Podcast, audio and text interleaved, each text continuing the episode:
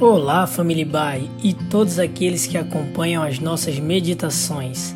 Aqui quem fala é o Lucas Aragão e este é o devocional diário da Igreja Batista Avenida dos Estados em Curitiba, Paraná. Hoje é sexta-feira, dia 11 de fevereiro de 2022. Nesta semana, os nossos devocionais estão seguindo o tema Moldados para servir a Deus.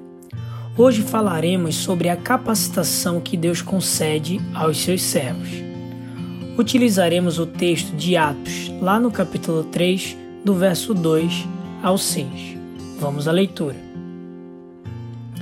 Estava sendo levado para a porta do templo chamada Formosa um aleijado de nascença, que ali era colocado todos os dias para pedir esmolas aos que entravam no templo. Vendo que Pedro e João iam entrar no pátio do templo, pediu-lhes esmola. Pedro e João olharam bem para ele, e então Pedro disse: Olhe para nós. O homem olhou para eles com atenção, esperando receber deles alguma coisa. Disse Pedro: Não tenho prata nem ouro, mas o que tenho, isto lhe dou. Em nome de Jesus Cristo, o Nazareno, ande. Em simples palavras, vimos durante esta semana que servia a nossa grande missão. E nesta passagem podemos ver na prática como dons e habilidades são colocados por Deus em nossas vidas. Pedro não tinha esmola para ajudar o pedinte. No entanto, ele consegue ajudá-lo através de um revestimento do Espírito Santo que o impulsiona a declarar uma cura sobre o doente.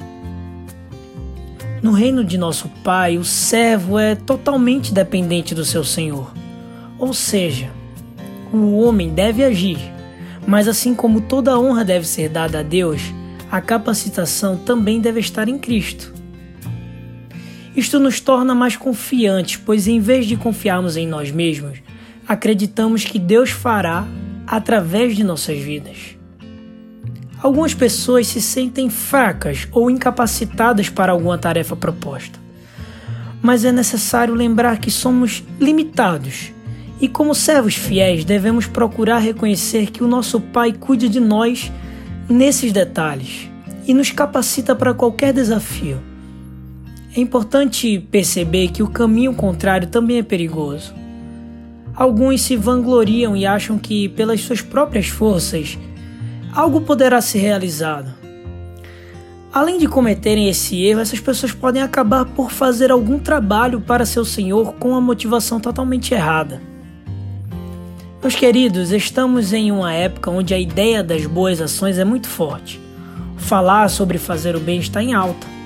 Porém, muito do que se fala tem tido pouco efeito na prática, pois muitos estão desconectados do Senhor. A real motivação de um servo de Deus está em cumprir o propósito que ele nos deixou. Quando depositamos toda a nossa confiança em Deus, crendo que Ele capacita, somos capazes de suportar toda e qualquer circunstância e ainda assim realizar a tarefa. Minha oração é que a tua versão de servo seja despertada e aperfeiçoada pelo Espírito Santo eu me despeço essa semana com dois versos muito conhecidos por nós. Lá no capítulo 28 de Mateus, no verso 19 e 20. Portanto, vão e façam discípulos de todas as nações, batizando-os em nome do Pai e do Filho e do Espírito Santo, ensinando-os a obedecer a tudo o que eu lhes ordenei, e eu estarei sempre com vocês até o fim dos tempos um final de semana abençoado, querida igreja.